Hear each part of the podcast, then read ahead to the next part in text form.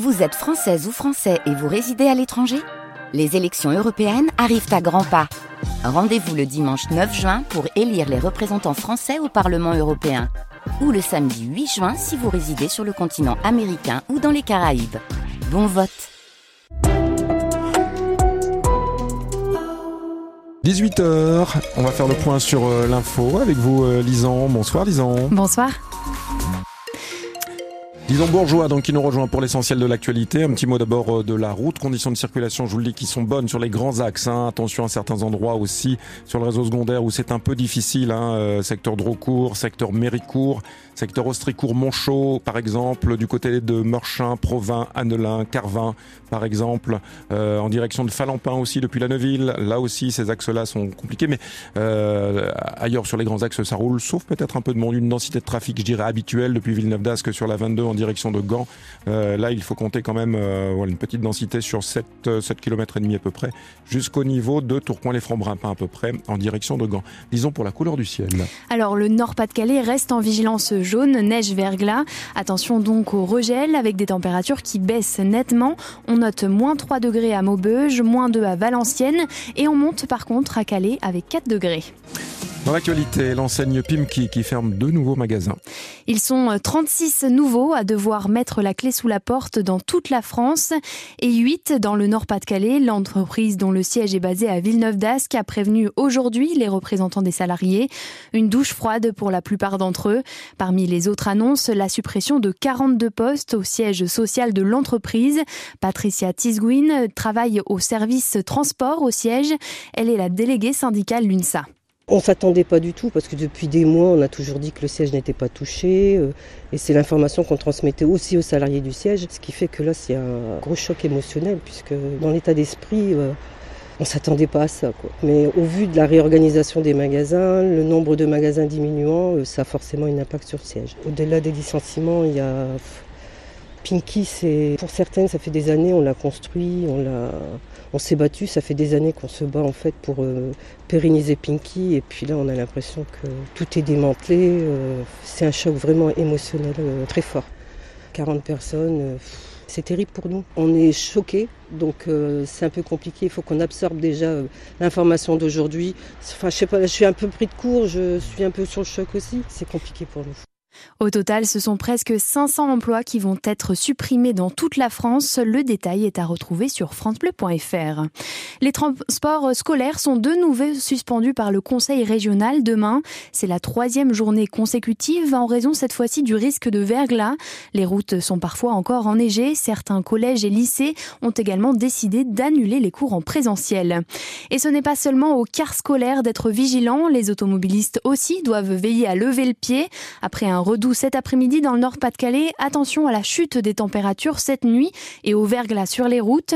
La région a subi ces derniers jours son premier vrai épisode hivernal, avec des chutes de neige comme on n'en avait pas vu depuis longtemps, jusqu'à 15 cm dans l'Avenois, une dizaine dans l'Arajois et dans la métropole lilloise.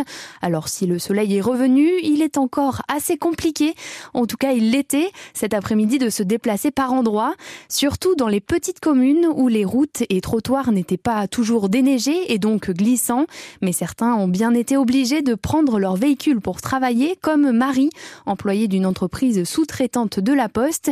Hélène Fromanti l'a rencontrée en pleine livraison à Ronc, près de Turcoing. Alors là, je fais les tournées, donc là ici, je suis en livraison, je livre les colis chez les particuliers. Et là, c'est quand même un peu compliqué aujourd'hui. C'est compliqué, surtout qu'on a commencé plus tard parce que la poste a ouvert plus tard à cause des conditions climatiques. Donc euh, ouais, là aujourd'hui, on pensait qu'il allait euh, avoir un peu de soleil, mais non, malheureusement, ça recommence. Donc oui, c'est assez glissant. Là, à l'heure où on parle, euh, les flocons retombent. Il y a certaines routes qui sont pas très très bien déneigées. Bah, c'est des quartiers en fait, c'est des résidences où là, bien sûr, il y a personne qui passe, mis à part nous, et les particuliers, donc c'est un peu plus compliqué. Vous faites comment dans ces cas-là?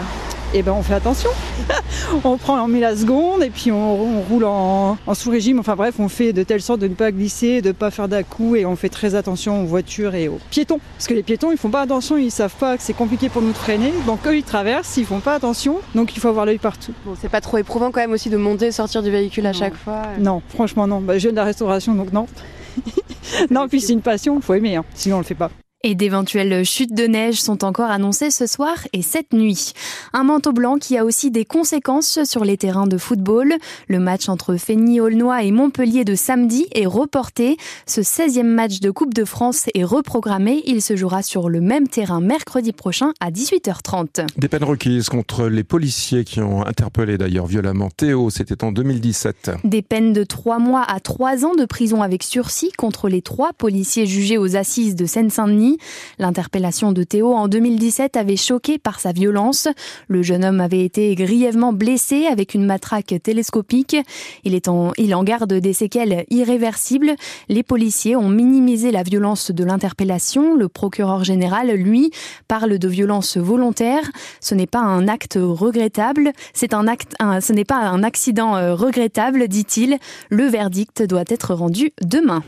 Il réclame plus de moyens financiers et humains une centaine de policiers se sont rassemblés aujourd'hui devant l'aéroport de l'île Léquin pour dénoncer les conditions de leur mobilisation l'été prochain pour les Jeux Olympiques.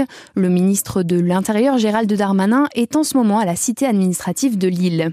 Une grève annoncée aussi à EDF. Elle est prévue le 30 janvier prochain, notamment pour demander une augmentation des salaires. À l'automne 2022, une mobilisation avait entraîné des retards dans le calendrier de travaux des centrales nucléaires françaises. Elle avait fait craindre des pénuries en pleine crise énergétique européenne. Je suis bien à Dunkerque, je ne m'inquiète pas de mon avenir. Patrice Vergritz se montre très évasif sur son éventuel retour au gouvernement. Il a présenté aujourd'hui ses vœux à la presse. L'ancien maire de Dunkerque est devenu premier adjoint l'été dernier, après son entrée dans le gouvernement d'Elisabeth Borne comme ministre du Logement. Aujourd'hui, il assure qu'il veut surtout se concentrer sur les chantiers à venir dans l'agglomération, notamment avec le déménagement du casino. L'aventure de l'équipe cycliste Roubaix Van Rissel se poursuit. La marque de vélo nordiste du groupe Decathlon a annoncé aujourd'hui la poursuite du partenariat avec l'équipe continentale Roubaix-Lille Métropole en 2024. Elle avait débuté cette collaboration en mai dernier, juste avant les quatre jours de Dunkerque. Et puis, 380 000 visiteurs enregistrés pour le Palais des Beaux-Arts de Lille. L'année 2023 est une année record pour l'établissement. Il a fait 12% de plus d'entrées que l'année précédente. Pardon.